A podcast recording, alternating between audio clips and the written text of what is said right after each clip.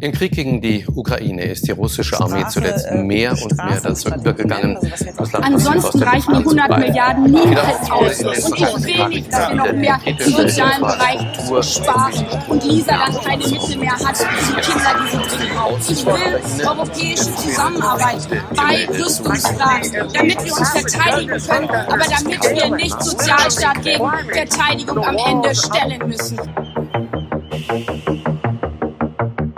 Der real existierende Wahnsinn, Folge 7. Es geht um Reportagen, um personalisierende und emotionalisierende Berichterstattung und um die Funktion von Skandalen. Das erste Thema heute ist euch allen sicher ganz gut bekannt. Berichte über persönliche Schicksale aus allen Teilen der Gesellschaft, aus allen Winkeln der Erde, aus dem Alltag oder aus dem Kontext von Katastrophen und Kriegen. Um deutlich zu machen, was ich daran für nachdenkenswert halte, zunächst mal ein eher lustiges Beispiel. Es geht um einen Artikel von Holger Gerz, der schreibt für die Süddeutsche Zeitung, zu den Olympischen Spielen in Beijing. Das liegt schon eine Weile zurück. Der Autor führt uns zu Beginn in den Zigarettenladen der Frau Wang, direkt neben dem Olympiastadion. Zitat jetzt. Die Zigarettenhändlerin Wan Qing hat einen kleinen Laden, dessen Regale gefüllt sind mit Schokolade, Tütensuppen und Alkohol. Die Zigarettenstangen sind aufeinander gestapelt. Als Raucher steht man in ihrem Laden vor einer bunten Wand und weiß nicht, was man nehmen soll. Es ist ein bisschen wie früher in der Süßigkeitenabteilung im Kaufhaus. In China gibt es Zigarettenschachteln mit Panda-Bären drauf. Von denen hat Wan Qing viele verkauft. Und von den silbernen der, der Marke Baisha, das ist die mit den Flamingos. Wan Qing, eine kleine Frau, 41 Jahre alt, hat ein gutes Geschäft gemacht während der Spiele. Und sie hat jeden Wettkampf gesehen. Sie hatte es nicht weit. Das Vogelnest, so heißt das Olympiastadion im Volksmund, ist vielleicht 800 Meter weg, der Wasserwürfel, so heißt das Schwimmstadion, gleich daneben. Als das Feuerwerk losging bei der Eröffnungsfeier und die Raketen am Himmel platzten, leuchtete es auch in ihren Laden. Und Wan Qing hat alles gesehen. Gemeinsam mit Cho Li Kai, ihrem Mann, saß sie vor einem kleinen Fernseher, den sie extra aufgestellt haben, mitten zwischen den Auslagen. Sie waren ganz nah dran. Aber sie haben die gesamten Spiele in Peking aus der Perspektive betrachtet, wie die Zuschauer in Sydney, Moskau oder Kiribati. Die Zigarettenhändlerin sagt, es waren schöne Spiele. Sie kann das beurteilen. Sie war ihnen ja ganz nah. Ende des Zitats. Diese Form von Reportagen finden wahrscheinlich die meisten von uns interessant und packend und lesen oder sehen so etwas vielleicht auch lieber als nüchterne, sachlich analytische Artikel zum selben Thema. Ein Oberarzt erzählt über die verheerenden Zustände in seiner Klinik. Domingo, der Häuptling eines indigenen Stamms, kämpft, Stamms kämpft, kämpft im Regenwald von Ecuador gegen chinesische Investoren. Ein ruinierter Frankfurter Banker packt aus und so weiter und so fort. Das ist gewissermaßen die hohe Schule der Journalistenzunft. So werden Artikel und Berichte produziert, die preisverdächtig sind. Kein Wunder also, dass manche Journalisten da auch auf die Idee verfallen, sich derartige Reportagen gleich samt und sonders auszudenken, wie es Klaas Relotius, ein Autor des Spiegel, offenbar massenhaft getan hat. Für seine Geschichte Königskinder, die Geschichte zweier Waisenkinder aus Aleppo, die in der Türkei als Kindersklaven enden, hat er den Henry-Nannen-Preis eingeheimst. Und er wäre sicher ein weiter von allen beneideter Spitzenjournalist geblieben, wenn nicht ein Kollege die Fakes aufgedeckt hätte. Die Bild-Zeitung hat für sich übrigens ein besonderes Feld in dieser Frage aufgemacht. Sie macht Reportagen über die notorisch untergebutterten kleinen Leute und springt ihnen auch praktisch zur Seite im Kampf gegen fiese Inkassofirmen, ignorante Bürokraten, geizige Krankenkassen oder ähnliches. Es lohnt sich meines Erachtens nach, gerade wegen der Beliebtheit dieses Genres, mal ein paar Gedanken auf die journalistische Technik zu verwenden, die hier zum Zug kommt. Zunächst mal anhand unseres Beispiels. Ein Reporter der Süddeutschen soll also über Olympia in Beijing berichten und beginnt mit dem Bütchen, wie man im Ruhrgebiet sagt, mit dem Zigarettenkiosk neben dem Stadion. Das bürgt für absolute Authentizität. Man merkt, Holger Gerz war wirklich da und hat die Zigarettenschachteln mit Panda-Bären und Flamingos drauf gesehen. Es ist auch sonst ein ganz toller Einfall. Mitten in einem Staat, der sich immer noch kommunistisch nennt, die Perspektive eines gesellschaftlichen Underdogs einzunehmen. Das ist natürlich richtig gut. Und es wird noch besser, weil der Autor an der Zigarettenhändlerin Satz für Satz seine Pointe aufbaut. Die gute Frau freut sich über die Spiele, an denen sie auch bestens verdient hat. Ein bisschen schwingt da der Zweifel mit, ob ihre patriotische Begeisterung eventuell eher ihrer Geschäftstüchtigkeit geschuldet ist. Aber egal. Sie hat alle Wettkämpfe angeschaut, und zwar im Fernseher, den sie mit ihrem Mann aufgestellt hat. Zitat nochmal, sie waren ganz nah dran, aber sie haben die gesamten Spiele aus der Perspektive betrachtet, wie Zuschauer in Sydney, Moskau oder Kiribati. Das ist super. Obwohl nur 800 Meter weg vom Zentrum der Spiele, schaut Frau Chin bloß in die Röhre ihres Fernsehers. Sie waren ganz nah dran, aber sie haben, bitte überlegt an dieser Stelle mal, wo das Aber eigentlich herkommt. Sachlich betrachtet ist es einfach nur blödsinnig. Aber es steht für eine Botschaft. Die braven Untertanen in China rackern sich ab, finden alles schön, aber sie kommen gar nicht rein, wenn es was zu schauen gibt. Mal umgekehrt überlegt. Ein Bütchen in Berlin, dessen Besitzer nicht dabei war bei der Fußball- oder Leichtathletik-WM, kein Geld hatte für Eintrittskarten oder vielleicht keine Zeit, weil er Geld verdienen musste. Sowas gäbe es bei uns natürlich nicht. Einfach undenkbar so wenig unserem Journalisten überhaupt einfallen würde, einen x-beliebigen Kioskbesitzer in Deutschland nach sowas zu fragen. So sehr steht in Beijing für ihn fest, hier veranstaltet ein Staat seine Spiele und lässt sein staunendes Volk außen vor. Und auf diese subtile Art verlegt Qualitätsjournalist Holger Gerz seine Antipathie gegen den chinesischen Staat im Folgenden in seinem Artikel in verschiedene Menschen, die er dann noch aufmarschieren lässt. Eine chinesische Gewichtheberin, eine amerikanische Läuferin, einen Toilettenmann und so weiter. Einfach große Klasse. Äh, ihr findet den gesamten Artikel und meinen Kommentar dazu, ein React würde man heute sagen, dazu auf meiner Website. Den Link stelle ich in den YouTube-Ankündigungstext allgemein gesagt. Ob in der Bildzeitung, auf der Seite 3 der Süddeutschen, in einer Polit-Doku zum Gesundheitswesen, im Weltspiegel oder sonst wo. Die journalistische Technik bei Reportagen besteht im Regelfall darin, einen Menschen und sein ganz persönliches Schicksal zu porträtieren, um damit den Absprung zu einer Botschaft hinzukriegen am Bändel seiner Neugier, die kann möglicherweise ganz unschuldig sein, getragen von dem Bedürfnis, mal etwas aus der fernen Welt zu erfahren. Oder seiner Empathie oder auch bereits feststehenden Antipathie wird das Publikum mitgezerrt in das Leben verschiedenster Personen. Und in diese Personen projizieren der jeweilige Journalist, die Journalistin dann das hinein, was sie über die Welt mitzuteilen haben. Es können ein kritischer Blick auf das Gesundheitswesen unter neoliberalen Bedingungen sein, die Empörung über die Aktivitäten Chinas in Drittweltländern, Motto, die sind kein Deut besser als westliche Länder.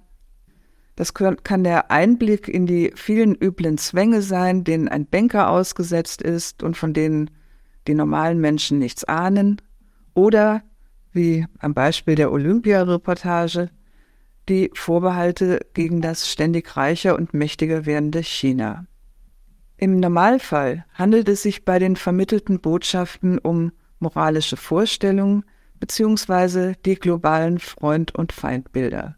Verbreitete Anschauungen über die Welt also, die Journalisten und ihr Publikum teilen, sodass Leser und Zuschauer in den Artikeln oder Beiträgen aller Exotik und Buntheit zum Trotz über nichts Fremdes stolpern oder nachdenken müssen.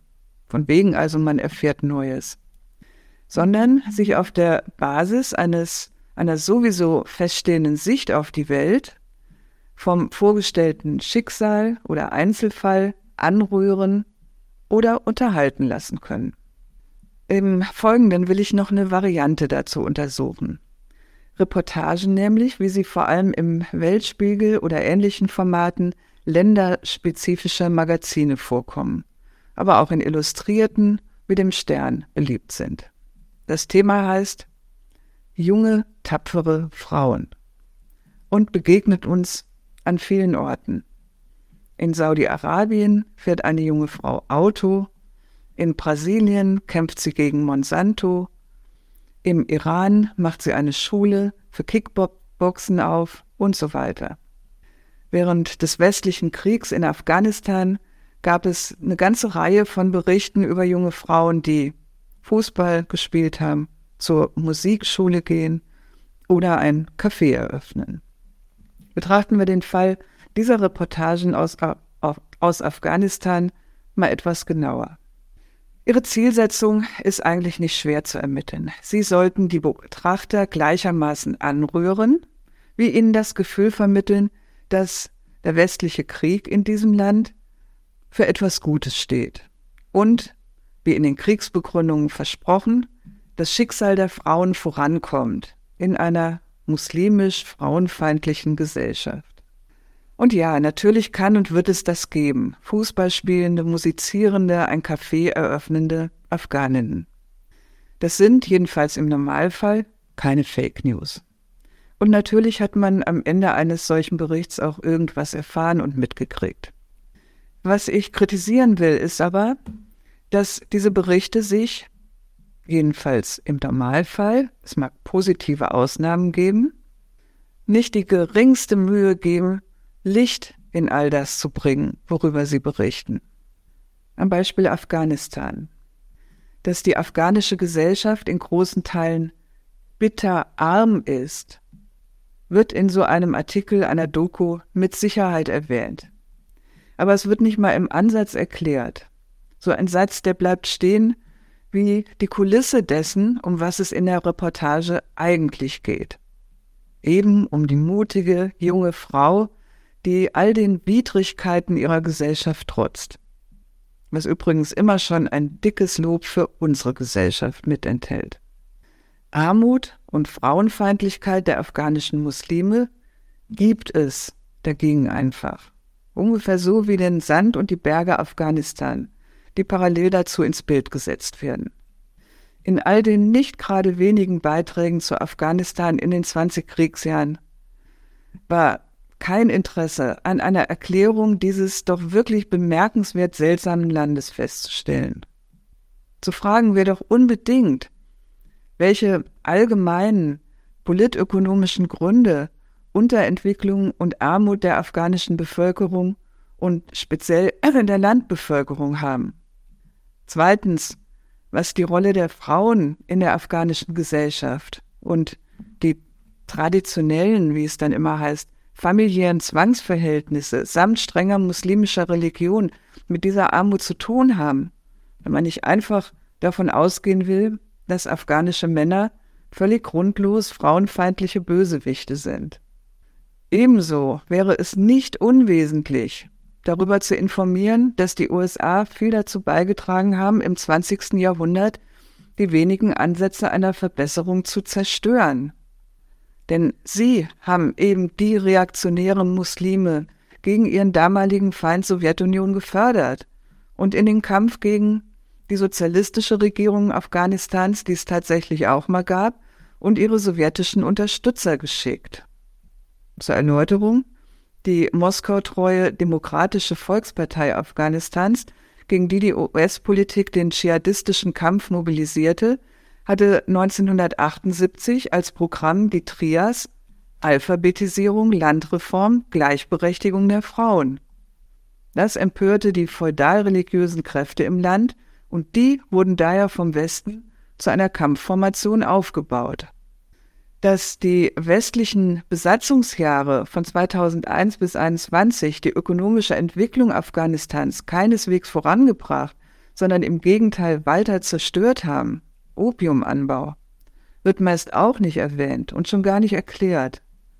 Und aktuell sparen sich die Berichte, die nach dem Abzug der westlichen Staaten und der erneuten Herrschaft der Taliban ja viel neuen Stoff für Empörung gekriegt haben, im Normalfall auch die Information, dass die katastrophale ökonomische Lage des Landes mit verbreitetem Hunger in erster Linie darauf zurückgeht, dass NATO und EU-Staaten sowie der IWF der neuen afghanischen Herrschaft den Zugang zu den afghanischen Konten und Krediten verwehren. Ja, wenn man all das weglässt, bleibt stehen bitterarmes Land, so als wäre das eine natürliche Eigenschaft eines zentralasiatischen Berglandes und eine quasi von Natur aus fundamentalistische frauenfeindliche Herrscherklicke, die Taliban.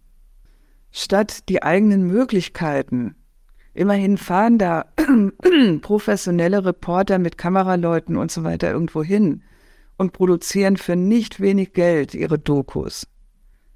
für Informationen in der Art, wie ich es angedeutet habe, zu nutzen, werden lieber regelrechte Märchen erzählt. Märchen für Erwachsene.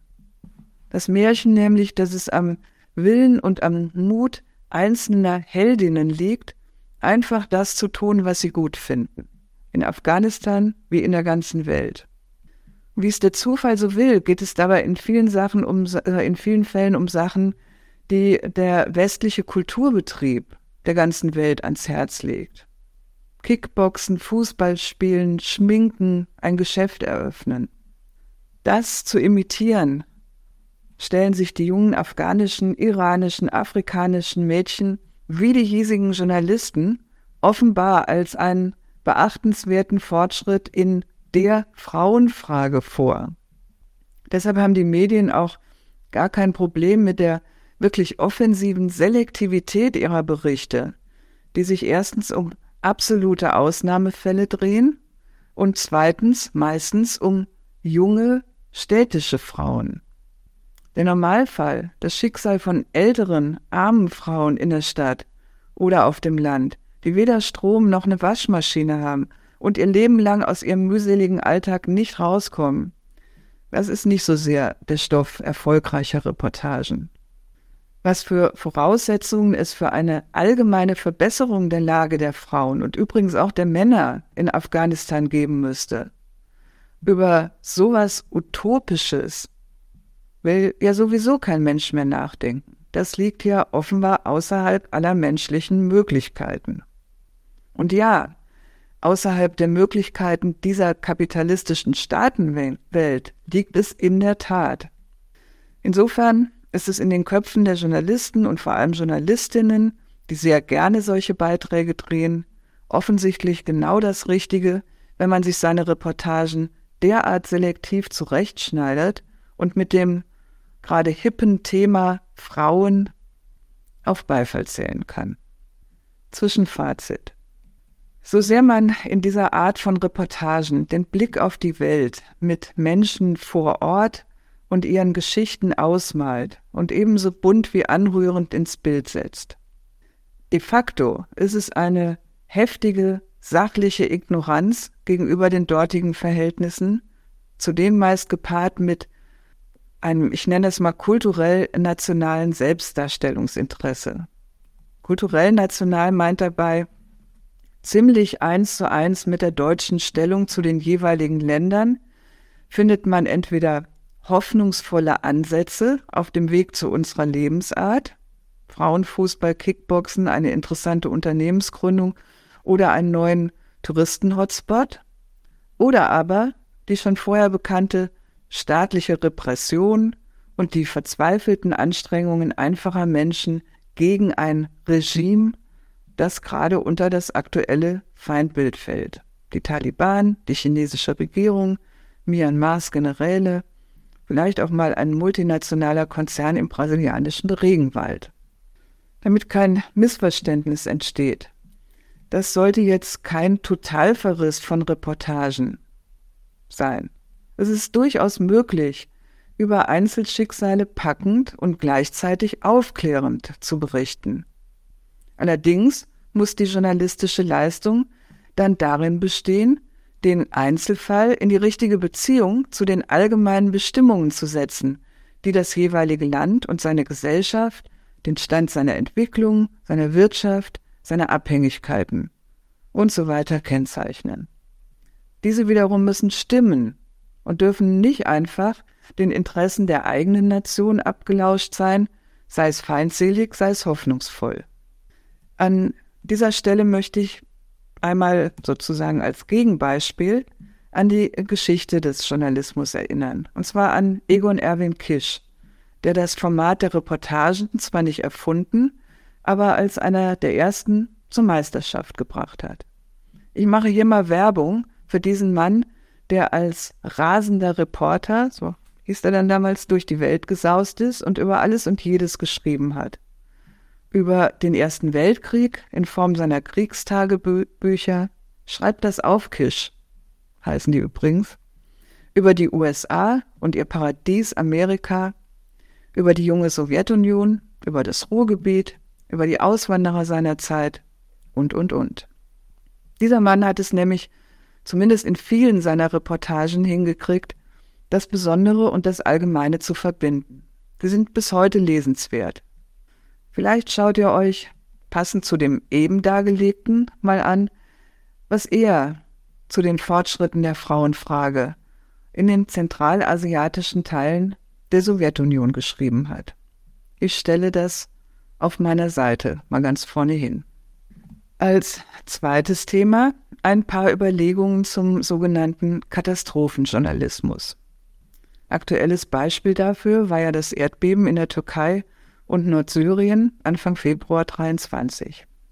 Wenn sowas passiert, Häuser und ganze Städte zusammenkrachen, es also mit Sicherheit eine Menge Tote und Obdachlose gibt, dann muss für die Fernsehnachrichten sofort ein Reporter, eine Reporterin vor Ort sein. Es reicht offenbar keineswegs, die Informationen über die Stärke des Erdbebens und das Ausmaß der Zerstörung zu geben, und noch ein paar Bilder zu zeigen und darauf zu setzen, dass sich jeder ausmalen kann, was da passiert ist und was in den nächsten Tagen und Wochen da noch an Entsetzlichem laufen wird. Nein, in so einer Situation müssen unbedingt Menschen vor die Kamera gezerrt werden. Warum? Erhöht das, erhöht das den Grad der Information über Erdbeben, Tsunami, Hurricane und die Folgen? Eher nicht. Die Betroffenen sagen natürlich alle, und sie können ja auch gar nichts anderes sagen, es ist schrecklich. Und offenbar kommt es genau darauf an. Die Zuschauer sollen sich glücklich schätzen, dass sie es lediglich mit ihren normalen Katastrophen zu tun haben, zu wenig Geld, mieser Job, chronisch krank, eine unleidliche Family oder sonst was. Und genau das tun sie und finden die Berichterstattung darüber, was alles noch tausendmal Schlimmeres passieren kann, richtig gut, wichtig. Sie sollen sich auch zum Spenden animieren lassen. Das entlastet die Staatskassen vor Ort und vielleicht auch hier, und auch das tun sie. In solchen Berichten muss außerdem unbedingt gezeigt werden, wie die Menschen gegen die Katastrophe ankämpfen. Motto mit bloßen Händen in Trümmern rumwühlen, aber nie, nie aufgeben. Das ist die Lebenshaltung, an der sich alle ein Beispiel nehmen sollen. Tags drauf wird dann übrigens gezeigt, dass sich das lohnt, weil ein Kind gerettet wurde. Übrigens, immer wird ein Kind gerettet, am liebsten ein Baby.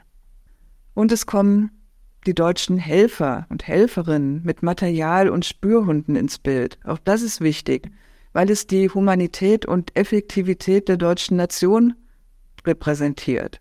Und nimmt deshalb nicht wenige Minuten der Nachrichtensendung ein, selbst wenn der deutsche Beitrag objektiv eher mäßig ist.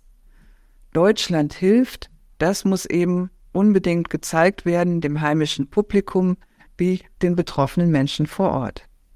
Für Fragen danach, warum eigentlich dermaßen viele neu gebaute Häuser in der Türkei zusammenstürzen und warum manche auch direkt daneben einfach stehen bleiben, ist dann natürlich nicht mehr so viel Platz. Wenigstens nicht in den TV-Nachrichten. Auch nicht für die Frage, warum die Menschen vor Ort ohne technische Hilfsmittel in den Trümmern rumbuddeln und was das über den jeweiligen Staat aussagt.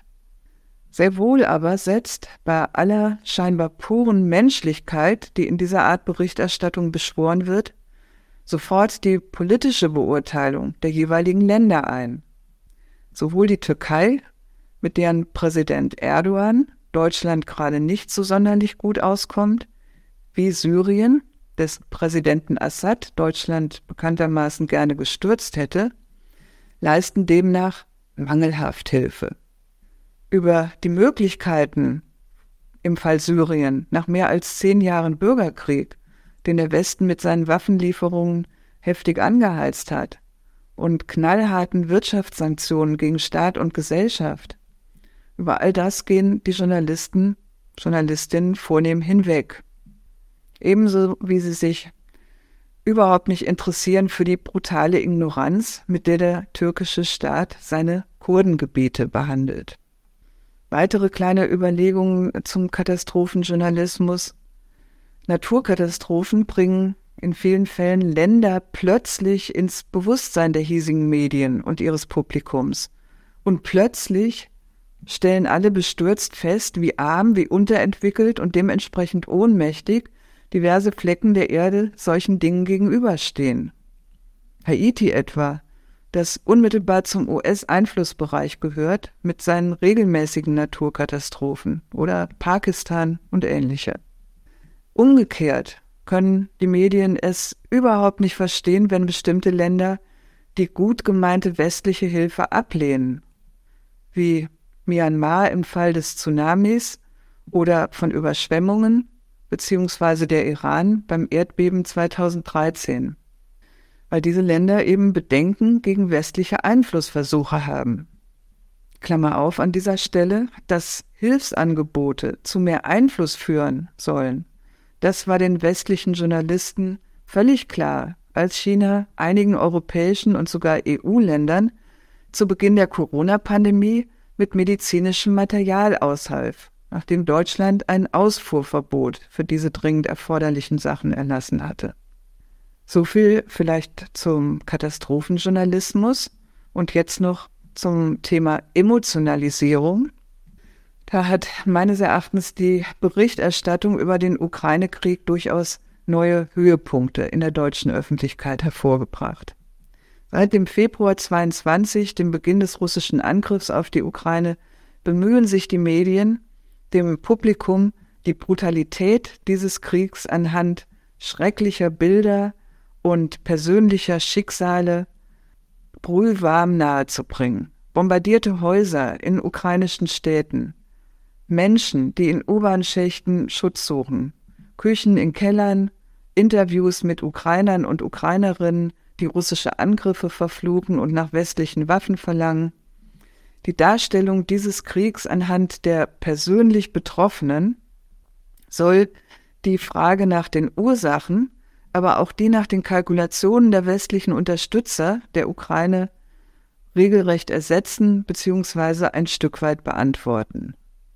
Angesichts dieser Schicksale, so soll man sich denken, und so wird es ja auch ab, und an wirklich explizit ausgesprochen, ist doch jedes weitere Resonieren überflüssig. Hier geht es nur noch um eins, Hilfe für diese armen Menschen und die besteht fraglos in Waffen, immer mehr und immer schwereren Waffen. Sie sagen es ja selbst.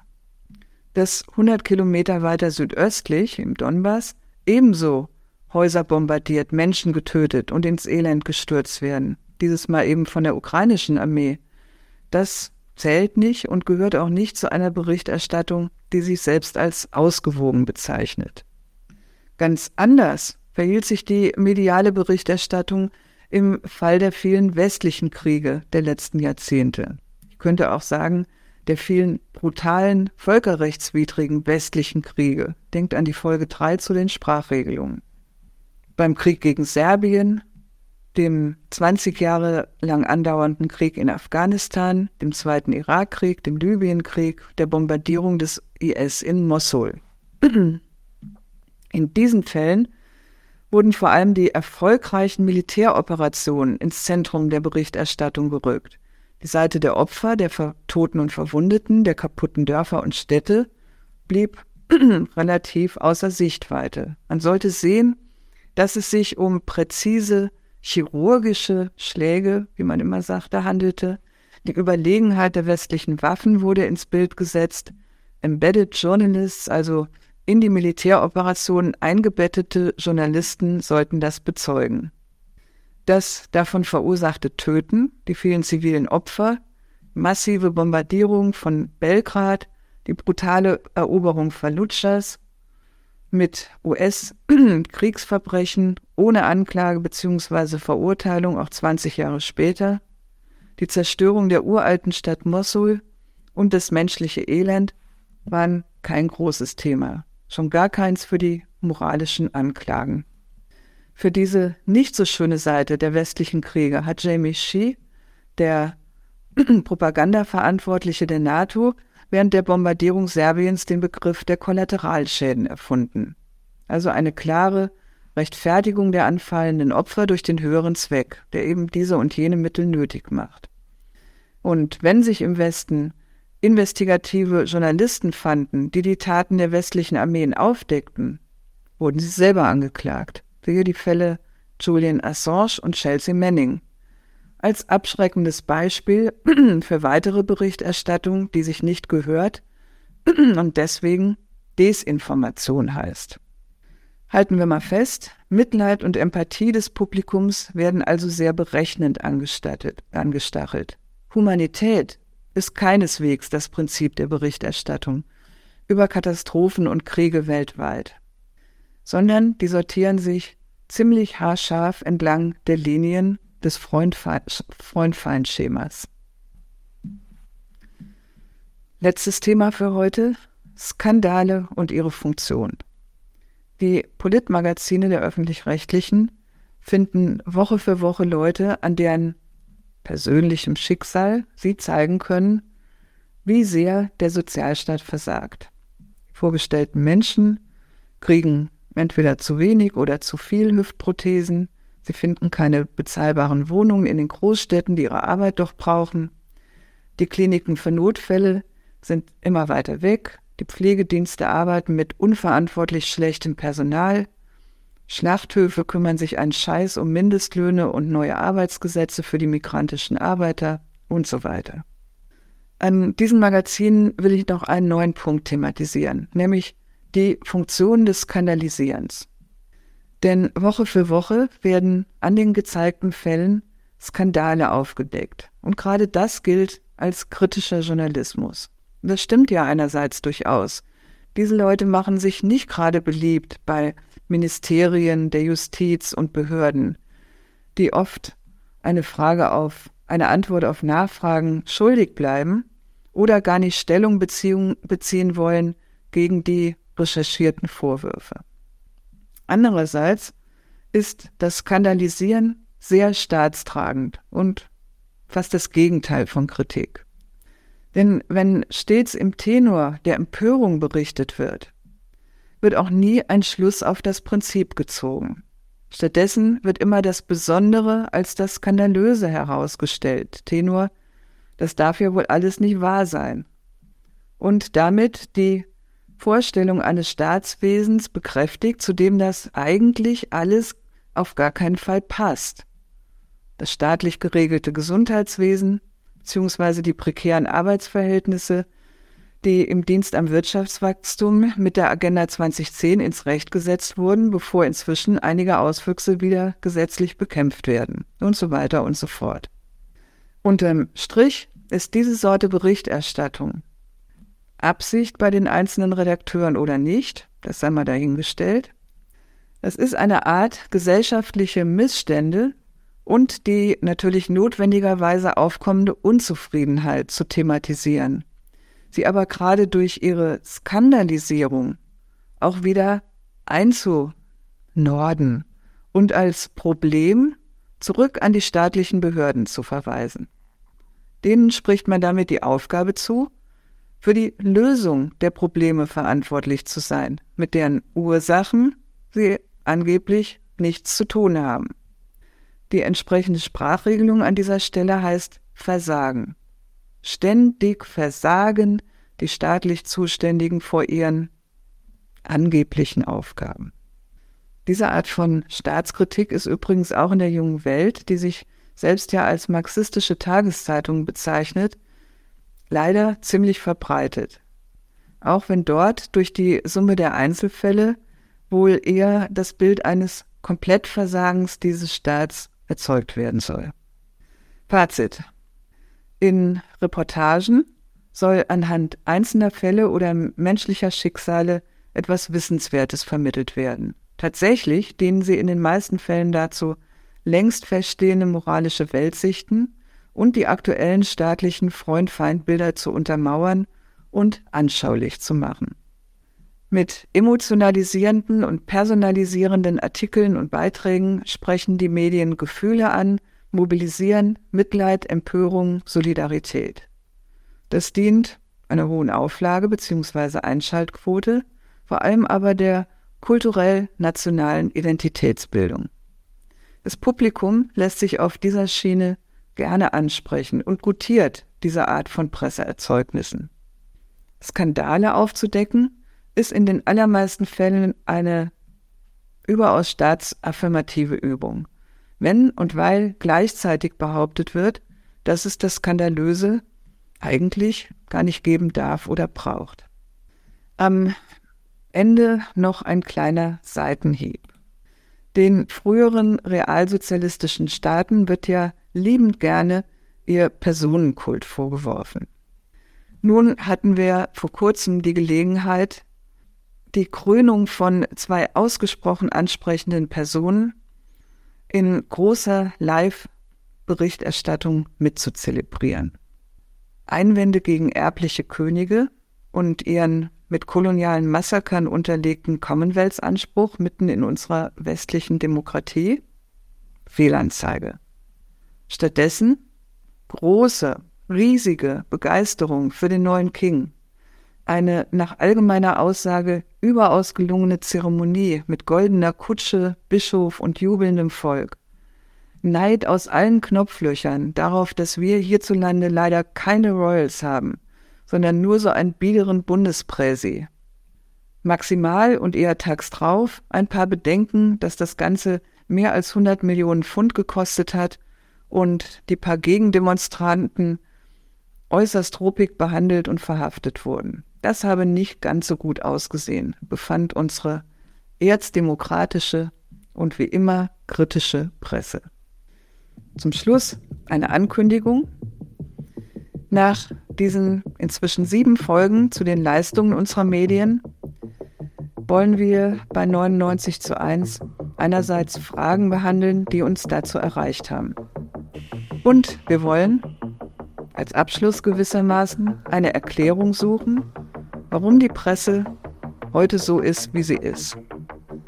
Termin für diese Diskussion soll der 22.06. sein, also der letzte Donnerstag im Juni. Ich hoffe, wir sehen uns da.